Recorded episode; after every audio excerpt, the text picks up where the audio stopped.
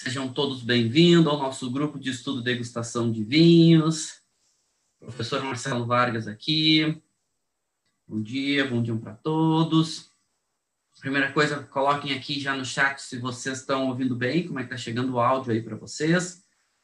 Certo? Pode também colocar aqui a cidade onde vocês estão. Acho legal.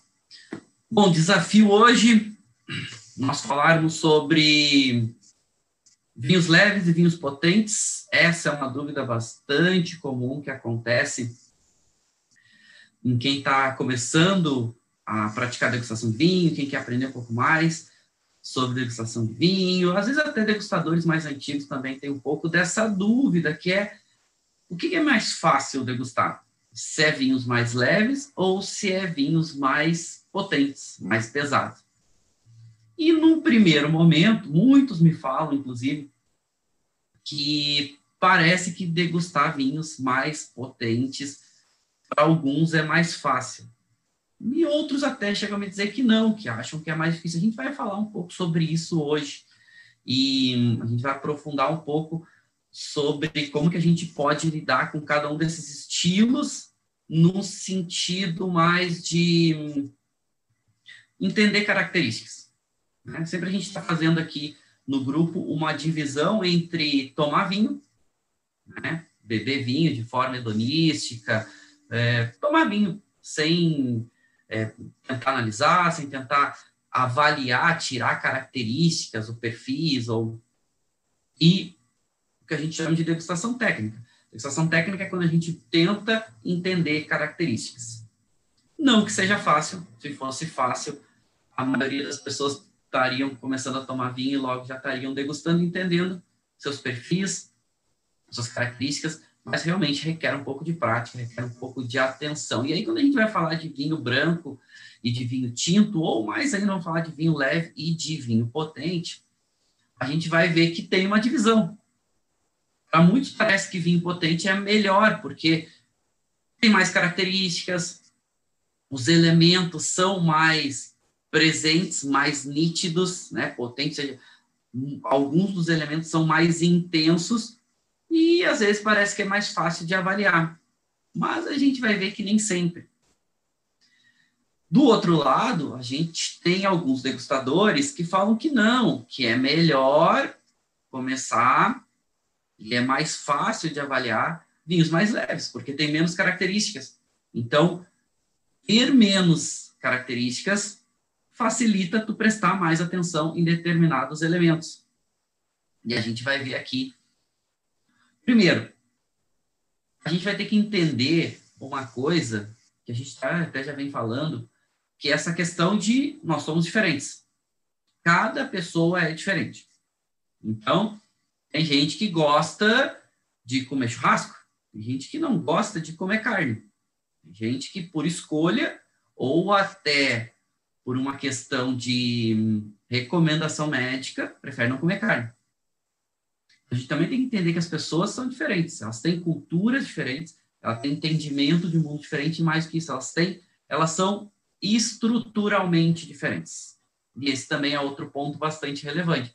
Então, Primeira coisa é quando cada pessoa tem uma preferência, isso tem que ser respeitado. Esse é o primeiro ponto. Então, cada pessoa tem uma preferência ou por degustar vinhos mais leves, ou por degustar vinhos mais potentes, ou por escolher vinhos e ser mais fácil vinhos com maior acidez, ou com maior presença de tanino, ou com mais corpo, ou com mais álcool. Esse é um ponto que é pessoal. O que a gente vai falar é que treinar a degustação, praticar a degustação, te ajuda a entender todas as características, respeitando o tempo e as preferências de cada um. Degustação técnica, a gente sempre vai fazer um trabalho de tentar deixar de lado preferência pessoal, para a gente praticar e entender as características dos vinhos. Se a gente vai tomá-los ou não, se a gente vai comprá-los ou não, é outra coisa. Lembrando que sempre a degustação técnica busca a gente ter um entendimento sobre o produto, sobre o vinho suas características para tomar decisões. Hoje, a gente vai degustar é, o Chardonnay. Então, a gente estava lá no grupo essa semana falando sobre Chardonnay, sobre os perfis sensoriais. Eu gosto sempre de remeter todo tipo de estudo de vinho que eu faço aos perfis sensoriais, ou seja, o que, que isso gera de características diferentes nos vinhos, seja o que for, seja terroir, seja a influência de qual for, influências, né, chamados fatores humanos, né, as tomadas de decisões enológicas, cada uma delas vai gerar um determinado resultado. E isso que é tão fascinante no mundo dos vinhos, porque as coisas não são absolutas, as coisas não são matemática simples. As coisas requerem ações e reações, e essas, né, essa ação, a tomada de decisão, gera uma, um estilo de vinho diferente, ou uma tomada de decisão pode ser tomar um vinho em determinado momento, mais cedo ou mais tarde. Então, vamos primeiro pensar isso, sempre. A gente entende as características dos vinhos para uma tomada de decisão. Ah, não, mas eu só quero praticar e etc. O praticar é te dar a capacidade disso. E as decisões são várias. Por exemplo, hoje eu vou degustar um Chardonnay da Serra Gaúcha, eu não vou falar o nome porque foi um vinho que o produtor me mandou para que eu desse um feedback para ele. O produtor é meu amigo, ele fez esse vinho ano passado, esse vinho está no mercado agora. É um Chardonnay é, praticamente sem madeira, depois eu falo um pouquinho mais, porque o grande objetivo aqui não é o perfil da madeira. O grande objetivo aqui é um vinho para ser consumido jovem, rápido, para ir no mercado e, e girar. E eu consumi, o, o produtor falou, olha, esse meu vinho está bem elogiado, essa, por isso até não vou falar o nome do, da vinícola, nem do rótulo, nem nada, mas ele falou, olha, esse meu vinho está super elogiado, eu vendo ele a um preço X, que é um preço baixo, na faixa de 50 reais, ele falou, olha, eu acho que eu posso subir o preço, porque as pessoas vêm aqui, se encantam, compram, etc., o que, que tu acha? Eu disse, olha, eu não provei o vinho, deixa eu provar, e eu posso te dar a minha opinião. E aí, claro, uma tomada de decisão, que esse enólogo vai tomar, ele, é vinícola pequena, etc. Tomada de decisão. Se eu sou a favor de aumentar o preço, não necessariamente. Mas aí, trazendo para o mundo real, o produtor, ele também tem que ter a rentabilidade dele, ele vai... E quando fala aumentar o preço, provavelmente ele vai subir o vinho, talvez 10 reais ou 20 reais, não sei. Vou provar o vinho, vou dar minha opinião para ele. É uma tomada de decisão. Outra coisa, o que está acontecendo é que esse vinho está vendendo muito. E ele tem um vinho, que é também um Chardonnay, simples, esse mesmo perfil, ainda uma, uma quantidade de garrafas da safra anterior, ou seja, 2018. Então, ele tem safra 2018 e safra 2019. Ele tem que tomar uma decisão se ele vai aumentar o preço a 2019 para vender o restante que ele tem da 2018 também, estratégia comercial. Mas vamos entender as características, porque também de nada adianta dizer, olha, pelo perfil desse vinho, acho que se tu aumentar o preço vai ficar fora do mercado. Ele não vai tomar essa decisão com base na minha opinião. Ele só está pedindo a minha opinião para ser mais um elemento para ele tomar essa decisão. Mas entender o perfil dos vinhos, as características, exatamente para isso, é para tomadas de decisões. Por uma, ah, mas eu sou um degustador, eu sou enófilo, eu quero aprender as características dos vinhos, eu não quero tomar decisão nenhuma. Beleza, mas tu está no fundo, tu, tu tá sempre tomando uma decisão, mesmo que seja comparativa. Quer ver? Tu compra um vinho lá de 100 reais. Tu está acostumado a comprar vinho na faixa de 50. 50 reais. Aí tu comprou um vinho de 100. Resolveu investir, seja pelo que for. Tá? Era um momento especial, tu resolveu é, te dar esse presente. A gente tem isso, né? Para a gente que toma vinho, parece que o vinho sempre é uma, uma desculpa. Uma desculpa para a gente comemorar, uma desculpa para a gente, é, por um momento que a gente está sofrendo, ou para a gente fazer algum tipo de confraternização. Isso que é legal, eu, eu adoro. Sou, eu sempre estou dando desculpa para tomar vinho. Eu sempre estou dando desculpa para tomar vinho. Ah, para os degustadores, tá? Quem quiser já ir preparando hoje, é, daqui a pouco a gente vai entrar na parte, a gente vai ter a parte teórica agora e depois a gente vai entrar na parte prática. Hoje, então, vou degustar um Chardonnay, praticamente sem madeira, vou falar, tem só uma leve passagemzinha por madeira, mas não tem perfil madeira velha, não é para ter perfil de aromas, e o objetivo hoje é realmente a gente não focar nos aromas. Por isso eu pedi, aconselhei lá no grupo, quem quisesse ter um Chardonnay sem madeira era melhor para hoje, mas o vinho que vocês tiverem aí de preferência branco, preferência Chardonnay, preferência sem madeira, para a gente degustar. Um guardado. Sim. Bom dia, bom dia para todos que estão chegando. Para as pessoas dando bom dia aqui, eu não estou conseguindo responder para todos, mas estou vendo vocês aqui. É, de vez em quando eu dou uma olhadinha aqui, tem outro monitor. Então, bom dia para todos que estão chegando aí, para a Kátia, para a Jimenez, para o Renata Corsi, para o Rony, para o Evandro Spader. Evandro, saudade, viu, do amigo? Faz tempo que a gente não... Evandro, um grande parceiro de excursões pelo mundo dos vinhos aí, a gente já rodou vários países estudando e aprendendo sobre vinhos. O Zé Santos, abraço, Zé. A Paulo Cyber, bom, Paulo, abração também para vocês. Bom, uma galera aqui, depois eu dou um alô para vocês todos aqui. Bom, é, então a gente estava falando, aí tu ah, tá falando exatamente que sobre, para quem está chegando agora, sobre vinhos potentes, vinhos leves, que entender vinho é uma tomada de decisão. E a gente está falando, ah, algumas pessoas não vão tomar uma decisão, vão tomar o vinho só para entender, querem entender as características, estão em casa, enfim. Mas quer ver que é uma tomada de decisão? Tu está acostumado a comprar vinho de 50 reais. É o vinho, é o teu valor, vamos considerar assim, mais do que preço, mas o teu valor, aquele vocês tu define que tu pode pagar aquele preço e tu vai ter determinadas características daqueles vinhos naquela faixa de preço entrega. Então, mais que preço é o valor que tu entende daquele produto. Só que tu resolve pagar 100 reais. Ou seja, tu vai te dar um presente. Vou comprar um vinho melhor, tem um preço um pouco mais alto. O que que teu cérebro automaticamente vai fazer? E cérebro trabalha de forma. Ele cria os seus caminhos. A gente já falou nisso, isso em outras aulas, a gente vai falar isso mais para frente. Ele cria seus caminhos de raciocínio. Ele vai dizer o seguinte: olha, se tu compra 20 de 50 reais, tu vai comprar um vinho de 100, o vinho de 100 ele vai ser o dobro melhor. O dobro de valor, não só de preço. O dobro de preço tu já sabe. Agora o teu cérebro vai dizer, olha, vai ter o dobro de valor, vai ter o dobro de. Vai ser duas vezes melhor, ou pelo menos muito melhor que de 50, ele vai quando tu vai degustar o vinho, quando tu tá degustando, tu já tá processando essas informações, entendendo, não, realmente, valeu 100 reais. Não, poxa, não valeu, ele tem, eu esperava mais características, eu esperava mais intensidade, eu esperava... Que vocês não estão tomando nenhuma decisão, mas o teu cérebro, de certa forma, tá te induzindo a uma tomada de decisão futura? Porque talvez tu não vai comprar mais aquele vinho. Talvez tu vai comprar, Talvez tu vai indicar para amigos, talvez tu não vai indicar. Ou seja, é uma tomada de decisão.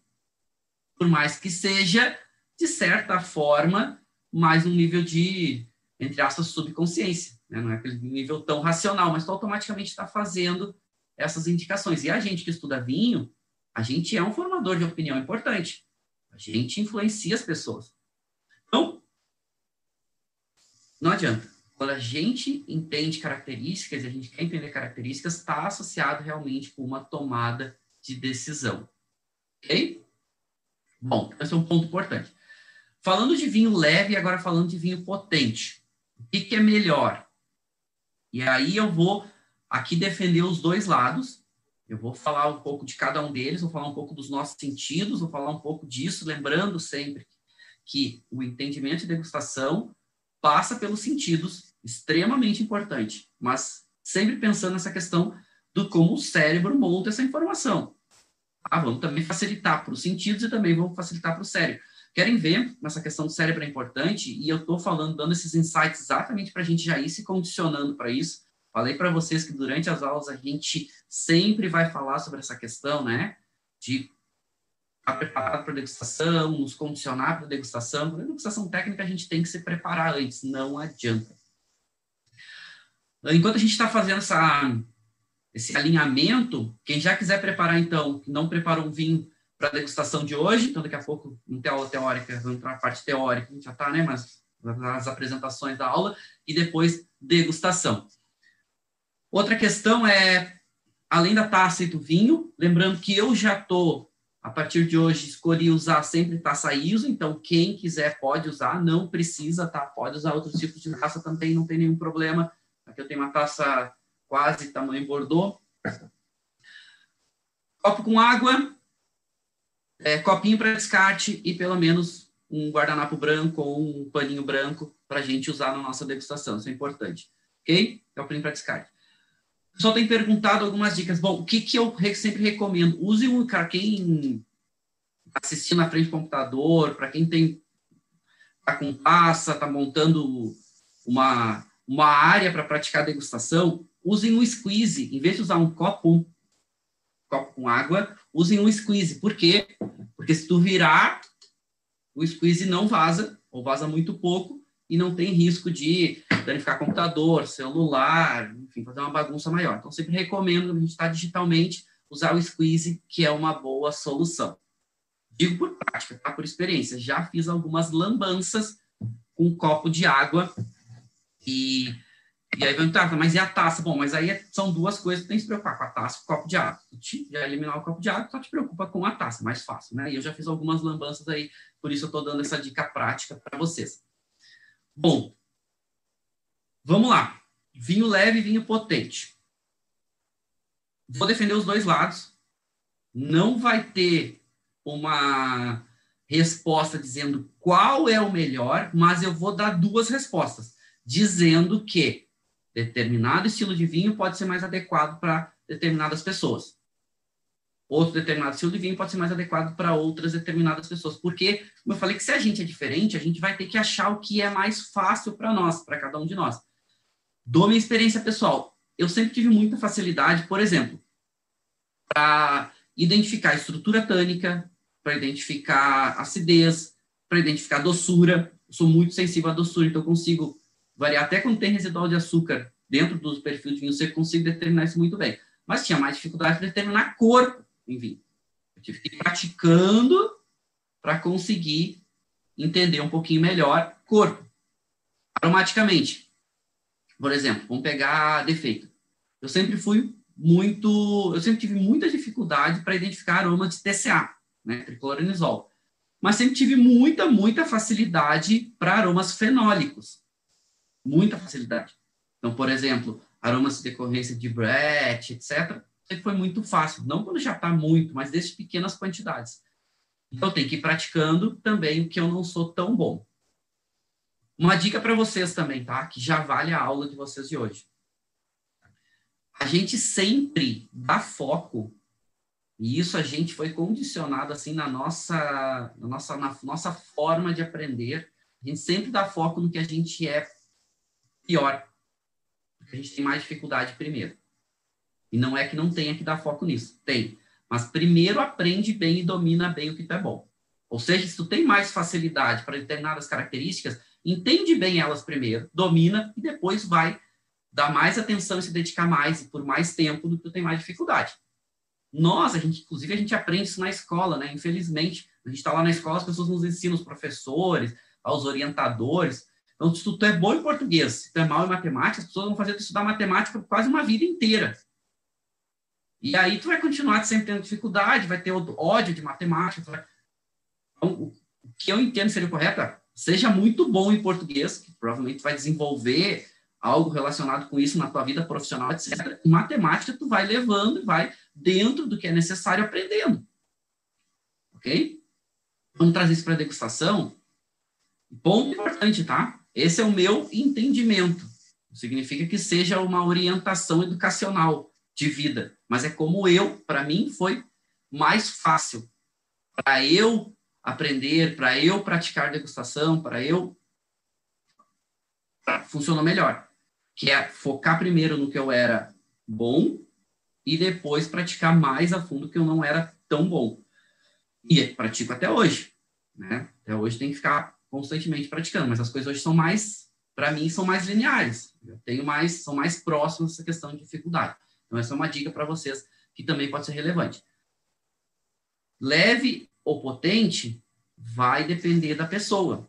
O que, que a gente tem que entender? Exatamente isso. Vinhos leves têm menos características, têm menos estruturas, tem menos, e aí vinho leve normalmente também é menos aromático, é menos intenso. Normalmente vinho leve tem a tendência de ter um pouco mais de acidez e um pouco menos de corpo, um pouco menos de álcool, um pouco menos de estrutura tânica, quando a gente fala de vinhos tintos, um pouco menos de intensidade de aromas sabores. Nada é absoluto, mas tem essa tendência, né? A acidez acaba sendo um pouquinho mais destacada. ou seja, vinhos mais frescos. Às vezes nem acidez. Quando a gente leva para o lado dos vinhos mais potentes, às vezes a acidez também é alta, mas tem uma tendência a ter um pouco mais de corpo, a ter um pouco mais de álcool, a ter um pouco mais de tanino, a ter um pouco mais. E aí o que, que difere em cada degustador? Muito isso. Se tu tem mais facilidade para determinada característica e aquela, aquela determinada característica está muito presente, por exemplo, tanino, tu vai prestar muita atenção no tanino e para ti vai ser óbvio daqui a pouco, nossa, tô vendo, esse vinho é muito tânico, a estrutura está muito, tá muito clara para mim. E passou os outros elementos. E aí os outros elementos vai ser difícil de você entender. Então, não necessariamente que o vinho potente naturalmente vai ser mais fácil. Quando a gente vai falar de vinhos leves, às vezes tu é mais sensível a muitas características, que a gente vai mostrar daqui a pouco a questão de, principalmente, papilas gustativas, né? Tem gente que tem mais papilas, tem gente que tem menos papilas. Normalmente, as pessoas que têm mais papilas gustativas, elas são mais sensíveis a determinadas estruturas de gosto, por exemplo. Então, quando tem muita intensidade, para elas às vezes é difícil. Às vezes, para elas, os vinhos menos intensos são mais fáceis dela começar a entender. Lembrando que vinho não é uma, uma, uma avaliação unilateral, né? A gente está falando de muitos elementos ao mesmo tempo acontecendo. Então, determinada linha pode facilitar um pouquinho. Bom, viu se vocês estão ouvindo bem aí, está chegando bem o áudio para vocês. Vamos começar um pouquinho da nossa, vamos passar um pouquinho da nossa apresentação de hoje, antes da gente entrar na nossa parte técnica. O pessoal está pedindo para eu falar sobre qual vinho Chardonnay é. Não, não vou falar, porque hum, eu não tenho nenhum, nenhum problema de falar, mas como foi um pedido e eu queria fazer algo prático com vocês. Então, vocês vão acompanhar o meu perfil e o feedback que eu vou passar para essa pessoa. Bom, vamos lá, vamos passar um pouquinho de teoria, ou mais um pouquinho de teoria. Já que a gente já fez uma introdução aqui, Vamos lá. Bom, então nosso foco hoje é exatamente isso: falar um pouco de vinho potente, falar um pouquinho de vinho leve. Eu vou rapidamente passar, começar pela, pelo final da aula passada. Algumas pessoas estão perguntando: ah, como que eu faço para ouvir a aula, para ver, assistir a aula passada? A aula passada está gravada lá no canal do YouTube é, quer dizer, aqui, né? Vocês estão assistindo pelo YouTube, então tá gravado aqui, só procurar aqui dentro do canal que tem as aulas. Inclusive, eu já tô, tô separando lá por playlist, né? Ou seja, a gente tem dois, a gente tem dois programas que a gente roda aqui, são todos gratuitos, ao vivo para vocês aqui no canal. A gente tem o SensoryCast, que são as aulas da quinta-feira, onde a gente foca em questões de mercado, a gente foca em questões de é, também de o que está acontecendo no mundo dos vinhos em geral. E no sábado a gente foca sempre na questão do, de estudo e degustação. O nosso grupo aqui de estudo e degustação. Quinta-feira, sempre às 20 horas, ao vivo. No sábado, sempre às 10 horas da manhã. Também na quinta-feira a gente sempre tem convidados. E, no, e aqui no sábado a gente foca exatamente nas questões técnicas. Bom, vamos lá. É, onde acha a gente? Então, para quem perdeu as aulas passadas, está no YouTube ou se quiser entrar lá nos canais, a gente coloca lá, tanto no meu, né, lá no Instagram, é Marcelo Underline Vargas, Vargas, quanto lá do Sensory Business, que é o projeto, meu projeto de, de, do mundo dos vinhos, aí vocês podem conseguir acessar as aulas antigas também, tá bom? Bom, vamos lá. O que, que a gente estava na aula passada falando? Vai lá.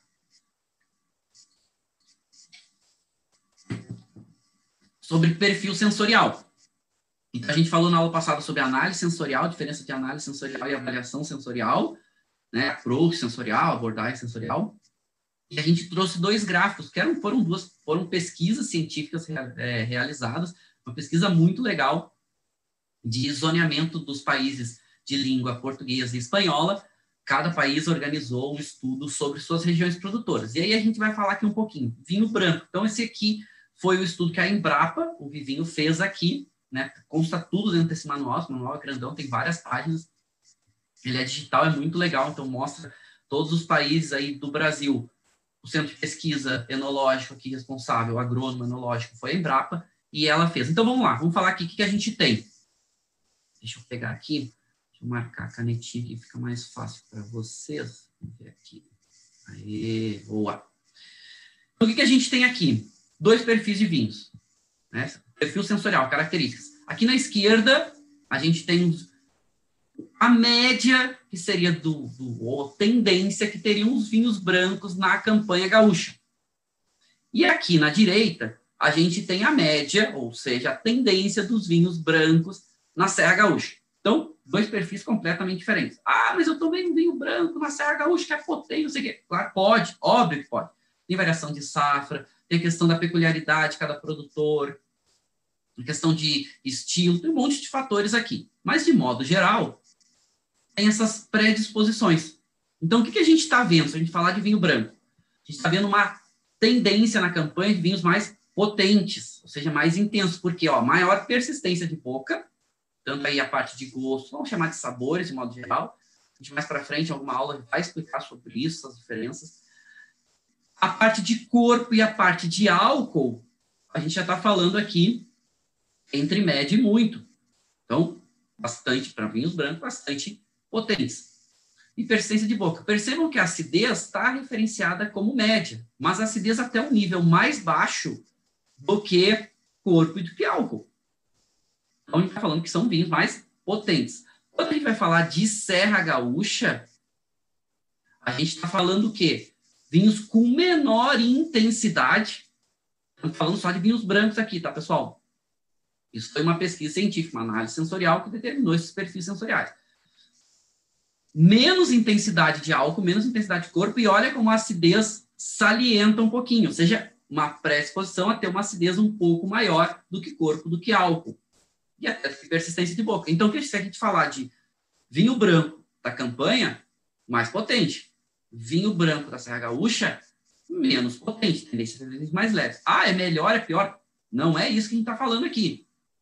Pode ter vinhos brancos leves, que são muito mais interessantes e que a sua beleza, a sua qualidade está nessa leveza. Tem gente que prefere vinho leve, sem nenhum problema. Eu vou condenar porque o vinho é leve? De jeito nenhum. Tá bom. Então, legal. Então, vamos falar agora, vamos chegar a associar, vamos fazer os links aí à questão de degustação. Rapidamente, a gente passa. Aqui na questão dos vinhos tintos. Também, mesmo estudo, análise sensorial, ou seja, metodologia científica aplicada aqui em cima. E eles dizendo o seguinte: olha, na campanha gaúcha, agora falando de vinho tinto versus a Serra Gaúcha. Então, na campanha gaúcha, o vinho, o vinho tinto, ele tende a ter uma acidez média, de novo, uma persistência de boca um pouco menor do que a gente tinha nos vinhos brancos, também aí na faixa do médio. Só que intensidade de fruta madura, corpo e álcool já de médio para muito, ou seja, subindo. E tanino na faixa do médio também, tem acidez e tanino equilibrados aqui. Diferente de quando a gente vai para Serra Gaúcha. Vinhos tintos na Serra Gaúcha salienta ainda mais a acidez e tem um equilíbrio maior ali, uma intensidade média para tanino, álcool, corpo. E até esse caráter de aromas, né? Intensidade aromática e esse perfil de caráter de fruta madura. Na, na pesquisa, caráter de fruta madura é uh, uma boa maturação de fruta, etc, etc. Bom, isso aí a gente fala depois um pouco mais. Então, partindo desse princípio, que a gente tem? A gente tem um vinho tinto na Serra Gaúcha com mais álcool, mais corpo, também mais densidade de aromas, principalmente para frutas maduras, mais presente, ou seja, mais intenso. Então, aqui a gente está falando do vinho mais potente. E quando a gente vai para a Serra Gaúcha, a tendência é ter uma acidez um pouco maior e ter as intensidades um pouco menor se comparado. Aqui a gente não está falando, tá, pessoal, de pessoas individuais, está falando uma média dos vinhos. Então a gente tem uma tendência a Serra Gaúcha ter um perfil de vinho um pouco mais leve para vinho tinto do que a campanha. E aqui a gente está falando só de vinho tranquilo. A gente não está falando de espumantes. Está falando só de vinho tranquilo. No manual tem uma separação, né? Eles fazem um perfil também, eles fazem essa, esse perfil sensorial também dos espumantes, que é separado. É... Bom, vamos lá. Partindo disso, vamos entender algumas coisas. Primeiro, rapidamente, tá? A gente só fala, terminou na aula passada e gerou mais dúvidas. Eu vou trazer mais adiante sobre isso, sobre análise sensorial e avaliação sensorial. Algumas pessoas, tá, mas então eu não faço avaliação sensorial? Tu faz avaliação, tu não faz análise sensorial se não estiver no laboratório. Isso sobre a vigência dos nossos hoje centros de pesquisa sobre a, uma visão, entendimento de mundo, tá? Então, ah, mas eu falava análise sensorial, pô, só o termo está falando errado, mas o que estava fazendo era correto. Então, aqui eu estou mostrando para vocês alguns tipos, algumas imagens de análises diferentes, né? análises e avaliações, ok? Perfis diferentes e pode acontecer. Aqui, da forma mais rígida que tem dentro de um laboratório, super isolado, enfim, todos eles buscam entender perfis e características dos vinhos. A gente aprofunda mais. Quem não assistiu a aula passada, assiste lá, que fala que eu só trago algumas questões. É, umas fotos para ilustrar, até que não deu na aula passada, não deu tempo, né? A gente acaba sempre, sempre faltando tempo para a gente conseguir passar todos os conteúdos. O pessoal está perguntando se, se esse manual de estudo da Embrapa está disponível. Eu posso disponibilizar para vocês, tá? Depois eu, eu faço um link, coloco um link para vocês, eu disponibilizo lá. Eu acredito que tem no site da Embrapa também e nos demais países que fizeram. É, essa pesquisa foi finalizada em dois, foi publicada em 2012, mas ela é super interessante. Os perfis sensoriais, características é muito, muito legal. Vale muito a pena para quem estuda. Mas eu passo o link para vocês. Okay? Lá no grupo, eu passo o link também lá no grupo, no nosso grupo lá do Telegram, aqui no, abaixo no vídeo aqui tem o um linkzinho, entra lá, que depois eu boto lá, que fica mais fácil de centralizar a informação para vocês conseguirem pegar, tá bom? Disponibilizo para vocês lá. O manual é profundo, tá? Tem bastante informação, as principais regiões produtoras de língua portuguesa e língua espanhola, então tem bastante coisa lá. E quem está começando, tá, pessoal? Para quem está começando a entender a degustar, dá uma olhada no material, mas não se apavore, porque tem um monte de informação lá. E ela é uma informação já para quem está num nível um pouquinho mais intermediário, subindo um pouquinho. Ok? Não se apavore. Perfil sensorial. Vamos falar desses três. Eu já trouxe esses, esses três degustadores aqui e falei um pouquinho deles, mas vamos comparar um pouquinho Robert Parker, James Suckling e James Robson. Não vamos questionar questões pessoais deles. Vamos entender o seguinte: são três grandes degustadores, influenciadores. Ou seja, o trabalho deles é incrível. Eles fazem. Pode questionar o gosto pessoal. Ah, James Suckling dá notas mais altas para determinados vinhos, ele é mais flexível. É o gosto dele. Segue quem quer, entende a metodologia dele quem quer e vai dá valor quem quer, mas eles são bem representativos. Parker agora um pouco menos, já um pouco mais aposentado, né? Mas a, a Wine Advocate ainda continua lá atuando, avaliando vinho e tudo. Então, não podemos dizer que ele não é ainda relevante, mas então, ele aparece, o nome dele aparece um pouco menos hoje, né? Se aposentou. Mas o que, que a gente precisa entender? O perfil deles de degustação, eles têm preferência. E não que eles deem preferência para esses vinhos deles, que eles gostam mais, enfim. Mas tu vê nas próprias notas que eles dão, que tem ali uma influência dentro da metodologia deles, que tem né, uma, uma tendência a alguns determinados estilos de vinho. Parker nunca escondeu que gosta desse vinho mais com mais intensidade de aromas e sabores, com mais esse perfil da madeira, com mais esse caráter, mas muita intensidade da fruta também, gosta de vinho com mais, mais corpo. É um estilo que ele gosta. É dentro da metodologia dele, isso era super relevante. A Jensis, que é o outro lado, já muito mais, se a gente pudesse comparar, né? E aí alguns vão dizer, ah, Marcelo, tu não pode comparar, não pode falar dessa forma. Gente, é uma forma da gente começar a pensar. Não é absoluto, é uma linha de pensamento que Parker dava preferência a vinhos mais intensos, mais potentes, mais novo mundista, mais essas caças mais intensas. Tanto que tem, se vocês procurarem na internet, tem várias questões dele. A questão das avaliações de Parker para vinhos da Borgonha, menos intensos, enfim. Enfim, inclusive é, a, a ação na justiça e tal, se vocês procurarem na internet, vocês vão ver. Mas vamos lá, vamos para o perfil. A Jancis, ela já tem uma tendência a se afeiçoar mais a vinhos velho mundo um pouco menos intenso nessa questão de tanta madeira, tanto álcool, tanto corpo, e um pouco mais acidez mais presente, né, um pouco do tanino marcado, um pouco mais presente, naquele tanino intenso, mas tão macio. Nenhum dos dois está errado. Certo? Suckling já é meio do caminho. Então, Suckling tem muito esse, digamos que um coração maior. Ele é mais flexível né? Ele gosta de avaliar os vinhos com um pouco mais de, de amor, né? Digamos que ele é menos rígido, de certa forma, ele, é, ele é menos, ele é mais flexível. Mas é legal, são três grandes degustadores, é legal acompanhar o trabalho dos três, mas você vai ver que tem essa linha de diferenciação acontecendo. Porque, com certeza, eles, dentro do palato deles, dentro da estrutura deles, eles são um pouco diferentes. Então, eles têm preferências por uma linha ou para outra. Então, se adaptam melhor. Já falamos um pouquinho, né, sobre aroma direto e sobre aroma indireto. Por que, que a gente também está falando isso agora? Porque quando a gente fala de intensidade, a gente tem tanto a intensidade olfativa direta, quanto olfativa indireta, que é pela boca, mas a gente também tem que sempre estar atento a essa questão de intensidade olfativa. Então, direta e indireta. Falando que entre nariz e boca, se a gente tivesse que comparar, eu sempre digo, olha, escolhe a boca. Porque a gente vai tomar os vinhos, né? Vinho é feito para tomar. Então, tipo, é muito bom ser mega complexo, interessante no nariz, mas que seja também na boca. Então, questão de aromas, ok. A gente vai falar mais. Aqui um ponto importante, tá, pessoal? Vamos fazer um acordo a partir de hoje. Todos os meus alunos eu faço esse acordo. Não existe um mapa da língua.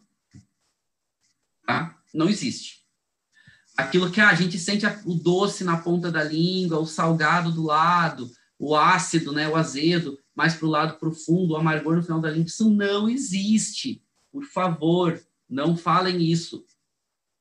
Isso foi uma, uma, foi uma pesquisa científica mal feita, feita lá nos anos 40, 50, muito mal redigida, sem base científica quase nenhuma. Cara, quem é, quem é cientista ri disso aqui. Tá? Então, não use. O problema é que isso é ensinado nas escolas. Em vários lugares do mundo, inclusive aqui no Brasil. Então, quando a gente aprende lá os nossos sentidos, a gente estuda o mapa da língua. Não, não existe o mapa da língua, tá? Por favor, não existe. No mundo científico, isso é, é até um deboche para quem fala, ah, sente acidez na ponta. Sente na ponta e sente, pode sentir em qualquer parte da língua, não tem papila gustativa. Assim como a doçura, assim como o salgado, assim como. Se vocês quiserem fazer um teste, vocês realmente querem fazer um teste, peguem água, façam um teste em casa, tá?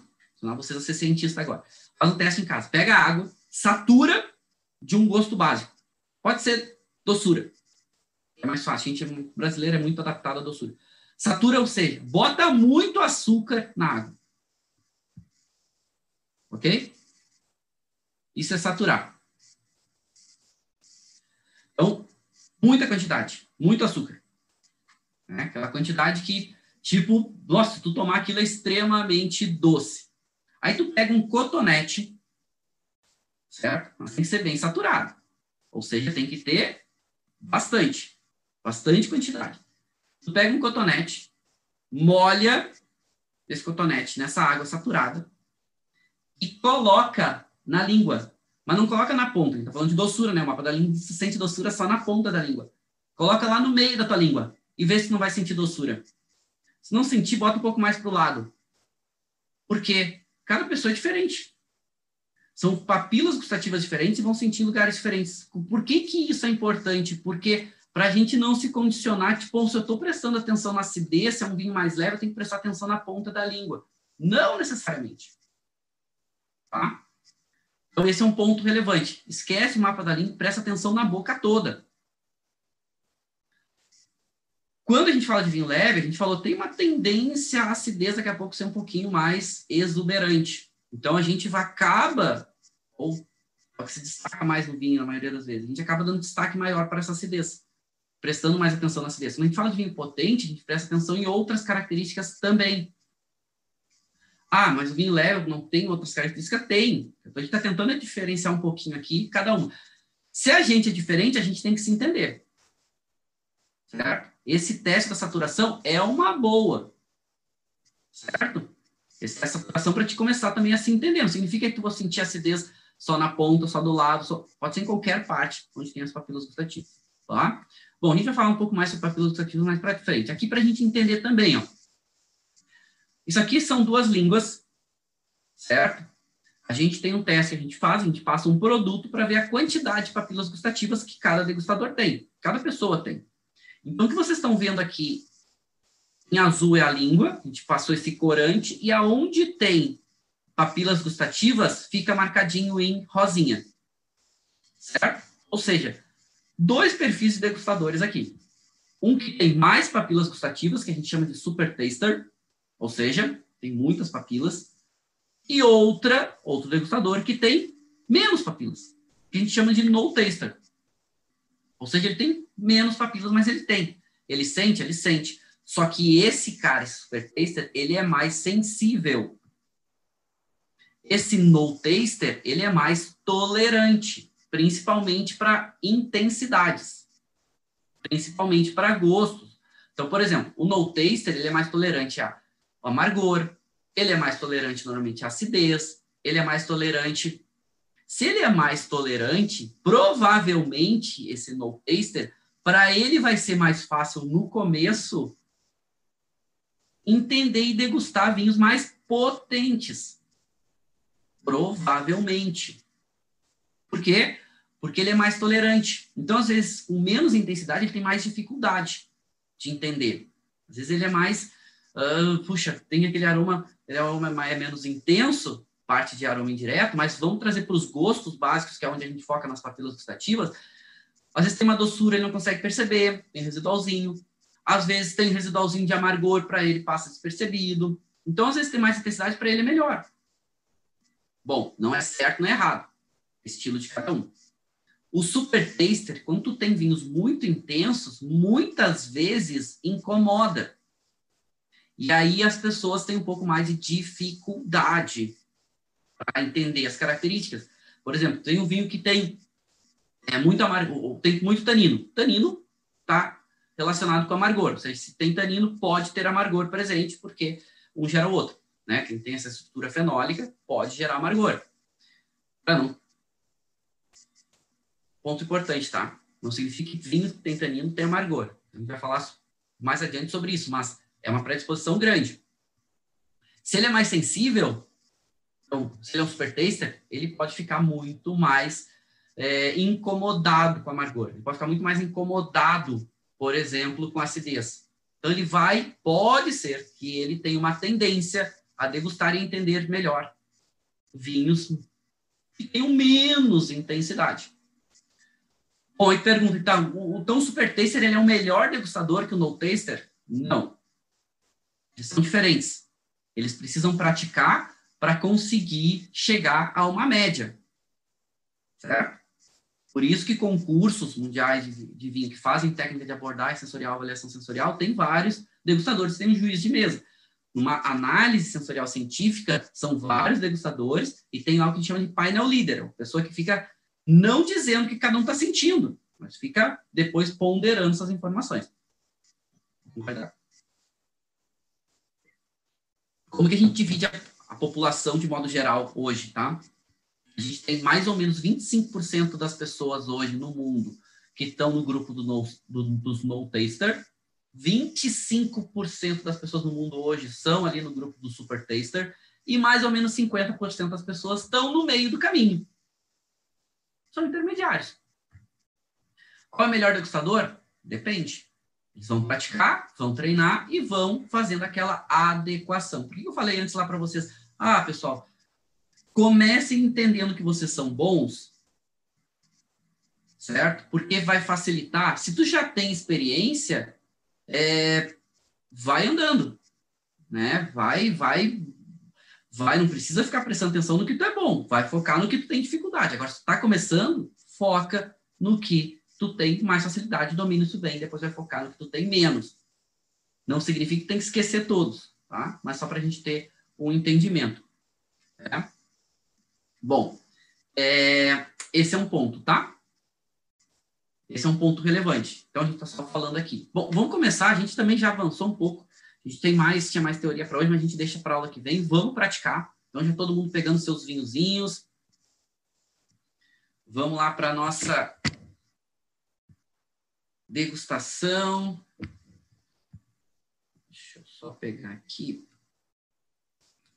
Então, o que, que a gente vai degustar hoje? Um Chardonnay. Deixa eu só arrumar, ver se a gente fica melhor essa câmera. A gente está ao vivo aqui, né? Deixa eu ver se a gente melhora um pouquinho aqui a nossa câmera.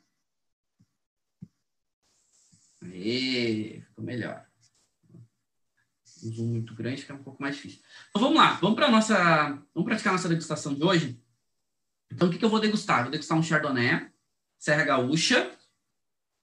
Então, eu vim, ele está na temperatura, né? Então, sempre evitar de passar a mão para tirar, como ele está na temperatura, ele deve estar tá aí na faixa chegando talvez uns 10 graus. Vou evitar de passar a mão para não deixar marca na taça, então passa um guardanapinho para tirar né, o suorzinho da taça, como a temperatura está mais baixa no, no, vinho, ele vai criar né, essa, esse orvalho em volta, né, temperatura em ponto de orvalho, né, então ele vai criar esse suorzinho. Orvalho não cai, tá, gente? Sereno não cai. Sereno é umidade que começa, por causa da diferença de temperatura, começa a ficar líquido, mas a umidade está presente no ar. Então não cai orvalho, tá? Não cai sereno. Pessoal, ah, por de cabeça que vai cair sereno. Não, sereno não cai. Ele está aqui a umidade, que por causa da diferença de temperatura mais baixa, ele começa a ficar no estado líquido. Bom, vamos lá. Tempei. Então é um Chardonnay. Falei para vocês praticamente sem madeira, porque tem uma passagem muito pequena, uma partezinha pequena lá por madeira que foi fazer um teste, mas madeira velha não não não tem aromas de madeira, que é o que importa para nós hoje. Então, vem do local de um clima um pouco mais fresco, Serra Gaúcha. Então, o que, que eu espero? Se eu pegar aquele perfil sensorial, vou esperar um vinho que tem uma tendência à acidez um pouco maior e talvez ter menos corpo, ter um pouco menos de álcool. Ok? Que é um pouco da proposta que eu queria para o vinho de hoje. A gente, na semana que vem, a gente vai continuar estudando Chardonnay, inclusive lá no grupo.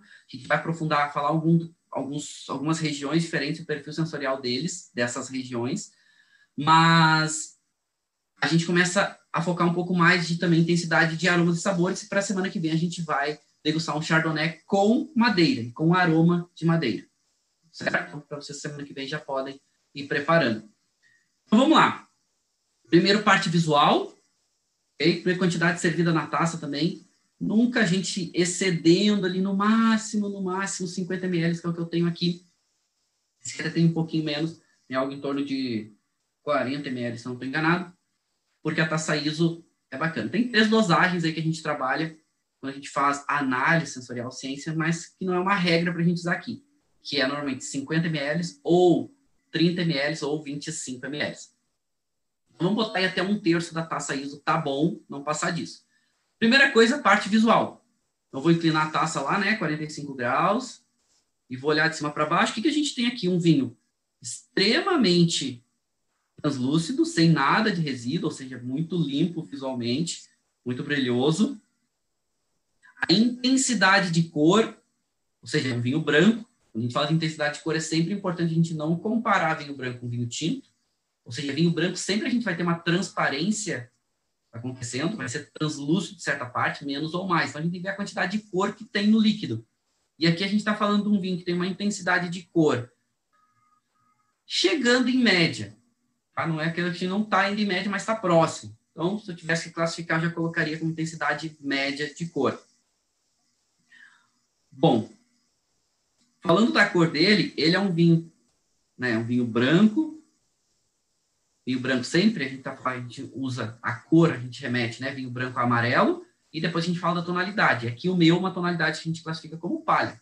Depois eu mando para vocês, aliás, eu vou botar uma aula só com uma ficha de degustação, que é a que eu uso aqui no grupo, e aí a gente tem algumas referências aí. Mas, de modo geral, palha é aquela, aquela cor que nos remete a um amarelo clarinho, não tem notas verdes, né? Esverdeadas, verdeais, como alguns críticos gostam de falar, só tem notas amarelas, certo?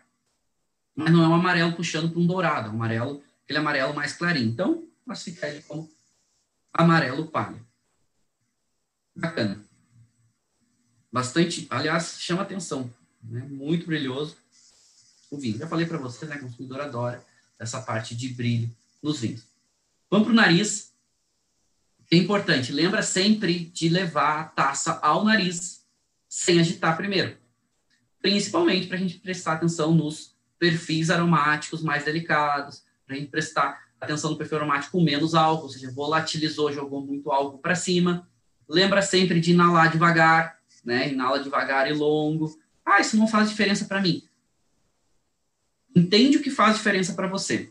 Na maioria das pessoas faz diferença. Então, entende o que é melhor para você. Cheirar rápido? A maioria das pessoas não. É inalar devagar e entendendo esses aromas, esses perfis aromáticos de forma lenta e longa, até para a gente cansar menos essa questão olfativa, ok? Que a gente viu ali, aqueles bulbos olfatórios que a gente tem ali, aqueles ciliozinhos, eles cansam rápido. E o álcool é um dos elementos que faz ele cansar muito rápido. Então, leva ao nariz, inala devagar. Ok. Legal. O que eu já percebo aqui, sem agitar a taça? Primeiro, vi que não tem nada de defeito. Todos os aromas são positivos até agora. Tem uma boa intensidade de fruta. Tem uma boa intensidade. Tem uma nota que me chama atenção, que é uma nota floral, pode aparecer em Chardonnay. É bem interessante. É delicado, uma, uma coisinha de uma, uma florzinha branca. Não é o que predomina. Certo? Predomina aqui é o perfil de fruta. Bem interessante. E esse perfil de fruta sem agitar taça remete um pouco mais a uma nota de fruta, que remete a uma coisa de pera, bem interessante até, um caráter de pera, eu adoro pera, esse caráter de pera bem evidente, e uma notinha até de uma maçã, não é aquela maçã verde, aquela maçã que já está amadurecendo um pouquinho, né? aquela maçã, aquela maçã, não é aquela maçã argentina, aquela maçã que aqui a gente chama hum, Fuji, né? Acho que é isso, aquela maçã, uma maçã um pouquinho mais acidazinha, mas já a maçã vermelha pequenininha. Interessante. Legal, vamos agitar a taça agora? Então, vamos lá, duas, três agitadas. Por que duas ou três? Quatro, tá bom. Arthur ama agitar a taça cinco. O vinho não pega no tranco, tá? Então, se tem aromas delicados, vai agitando. Primeiro, tu vai jogando muito álcool para cima. Daqui a pouco, tu vai perdendo aromas também com o passar do tempo, agitando, agitando, agitando. Então, vamos lá três, quatro vezes é suficiente, tá? Ó, duas, três, quatro, leva a taça ao nariz e inala devagar. Ó, legal. Mudou bastante. Apareceu um pouquinho mais do álcool agora, mas a intensidade da fruta ficou ainda maior, a intensidade da notinha floral ficou um pouco maior e apareceu um pouco mais da fruta, até um perfil um pouco mais, de certa forma, complexo, porque apareceu a pera muito bem, é a pera um pouquinho mais madura. Apareceu bastante já uma nota de um, talvez uma carambola, enfim, que remete a alguma coisa ácidazinha mais madura, talvez até uma nota de lima, madura, aquela lima já com a casca bem amarela, já madura. Interessante, bom perfil. Não me remete a um perfil de nem fruta muito madura, aquela fruta tropical, que já pode vir quando vem dos locais mais quentes, por exemplo, abacaxi, uma nota de manga, uma nota de pêssego em calda. Não, também não me remete a uma nota de locais muito frescos, aonde fica aquele muito caráter de fruta cítrica. Já que a gente está falando que a gente sabe que esse vinho é da Serra Gaúcha, mas já é um pouco mais fresca.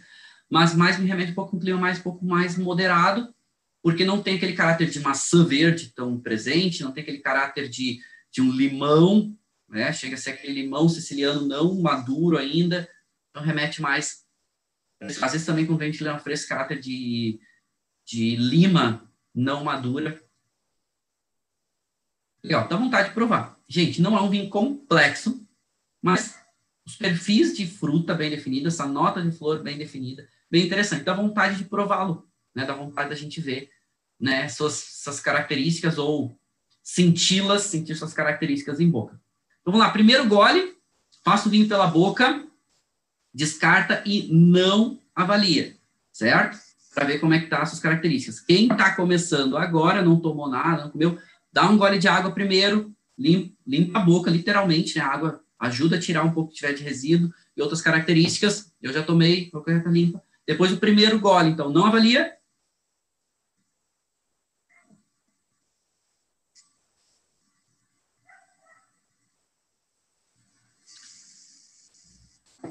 Eu estou fazendo assim para vocês perceberem que eu estou passando o vinho pela boca. Se a gente está numa degustação com mais pessoas, etc., não precisa, tá? Eu gosto de ser um pouco mais discreto. Então, pode passar de forma discreta o vinho pela boca e descartar. Está fazendo uma degustação em casa, amigos, etc., não tem nenhum problema. Ah, estou na degustação lá do importador e quero fazer isso. Não tem problema, tá? Eu acho que pode um pouquinho mais discreto. Fiz para vocês verem. O que aconteceu? Já senti acidez, né? Senti um pouquinho do álcool sobrando até um pouquinho. Por quê? Primeiro, gole. Então, tá super intenso. Primeiro gole de vinho que eu tomo hoje. Então, tem que passar para alinhar a boca, para, entre aspas, avinhar a boca. Hum, mas, ó, já está passando essas características. Hum, é mais adequado. Inclusive, fica no final mais agradável. Naquele né? final, no começo, logo que eu tirei o vinho da boca, aquele caráter que remetia quase a um limão, né? um limão siciliano, aquela acidez mais alta, o caráter da fruta agora mais equilibrado. Já, já começo a avaliar. Então, o que, que a gente preferiu aqui?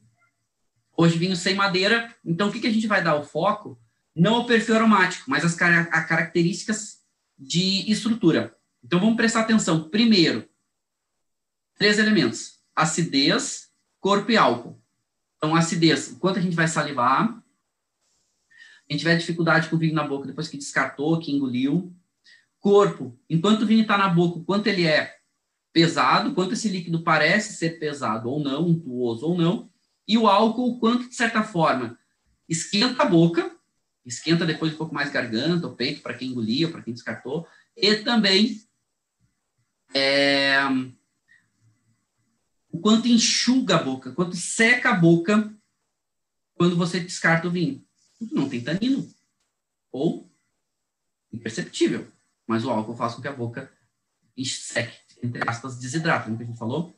Então vamos lá, vamos prestar atenção nesses elementos. Vamos lá, agora, agora a degustação valendo. Para quem deu o primeiro gole ainda está meio desalinhado, desestruturado, faz aquilo de, de novo, passar o vinho pela boca descartar.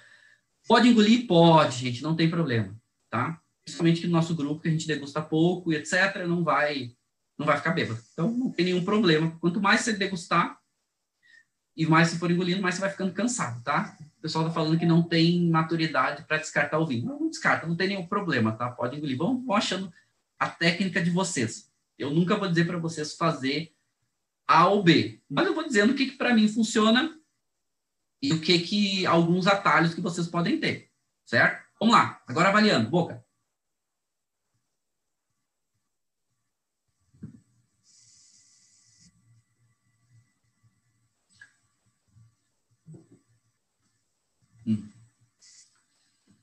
Primeira coisa mais evidente desse vinho, acidez. Eu já estou com a boca salivando. A acidez é alta? Não, mas quase. Está entre média e muita, né? Mas, com certeza, é o mais exuberante desse vinho. Parte de corpo, já um nível abaixo. Então, a gente está falando aqui de um corpo médio descendo. Então, um corpo aí entre médio e pouco. Meio do caminho. E álcool chegando em médio. Não chega a ser entre médio e pouco, mas chegando em médio. O álcool está aparecendo em boca. Mas tem um ponto relevante aqui. A gente não está falando de aromas e sabores. É que a acidez mais exuberante, ou seja, saliva a mais. A gente viu naquele perfil sensorial. Ah, aquele perfil sensorial define que esse vinho tinha que ter mais acidez? Não, mas está se apresentando parecido. Tá? Interessante. Então, se a gente falar de equilíbrio, acidez aqui aparecendo um pouco mais, um pouco menos de corpo, um pouco menos de álcool, mas eles aparecem. Agora, perfil de sabor em boca é super interessante, porque aparece aquele perfil de fruta que a gente estava falando, não é tão definido quanto no nariz, né? Aquela fruta que nos remetia àquela pera tão clara, né? Aquele perfil de pera, mas tem um caráter de toque de limão siciliano em boca. Então tem um pouquinho de fruta cítrica, não tão verde, um pouco mais madura, esse, nota, esse caráter de fruta de uma pera de uma maçã. Não é tão definido. E a nota floral em boca quase não aparece, né? Bem menos perceptível, mais frutado e menos floral. Bom, vamos lá. Um vinho que é feito para ser assim, nesse perfil, né? Não é para ser um grande vinho complexo. O final dele não é muito longo. É um final é, mas chegando em médio, tá? Vamos tentar classificar ele como médio, mas se tivesse que achar um ponto ideal na nossa, na nossa área de marcação, para desceria um pouquinho de médio. Mas o vinho interessante. Se eu tivesse que dar opinião para esse meu amigo, eu diria para ele o seguinte: olha, o vinho realmente tem um perfil super interessante, mas né, eu não mexeria no preço dele, na faixa de 50 reais, a menos que ele realmente fosse uma decisão para é, vender a safra antiga, que ainda tem alguma coisa de 2018, ou seja, baixa 2018, aumenta um pouquinho 2019 para ter uma diferença o pessoal comprar por preço, escolher 2018, né, que é um vinho, enfim, ainda tá bom, não tem nenhum problema com ele, mas 2019 vai durar um pouquinho mais, não é um vinho de guarda, né, vai durar aí 3, 4 anos, entre, depois com certeza que ela vai perder bastante dos que ele tem de mais interessante, significa que vai estragar. Então, tomaria essa decisão, porque eu acho que é um vinho que deve estar vendendo bem por causa do preço, entrega bem pelo preço que ele está cobrando tá? que é R$ 49,90. Não vou falar para vocês o vinho exatamente por uma questão de privacidade, mas vocês sabem que eu não tenho muito pudor e sempre falo. Então foi isso. Né? Eu não mexeria no preço se não fosse uma decisão estratégica, mas tá, entrega bem pelo preço. Acho que é super bem pago, entrega super bem pelo preço. Começa a subir muito, hum, acho que não vai. Podia ter um pouquinho mais de complexidade, características, principalmente em boca, mas entregando bem, eu pago 50 reais por esse vinho. Beleza. Tá bom, meus caros? Bom, Lembrando, então, eu vou agora aqui, a gente vai encerrar nossa transmissão ao vivo. Vou passar aqui o link para vocês da nossa sala de degustação, para quem já quiser ir para lá. A sala já vai ficar aberta, a gente encerra a transmissão aqui. Eu aproveito e respondo algumas perguntas de vocês lá, que estão chegando. Chegaram várias perguntas, mas como a gente, de novo, né, se estendeu um pouquinho na aula, a gente se passou um pouquinho. Então, a gente já falou que disponibiliza um material, coloco lá no grupo, né, lá no nosso grupo do Telegram, eu vou colocar esse material lá, ele é um material grande, então coloco lá para vocês poderem baixar mais fácil. É, a Roseli falando, hoje você falou algo que eu sempre discutia na escola, quando esse assunto chegava, o mapa da língua é, sim, não é, não é verdade, tá? Não é verdade, façam um teste se vocês quiserem, que vocês vão ver que pontos diferentes da língua sente, então não dá para prestar atenção só na ponta, preste atenção como um todo, ok?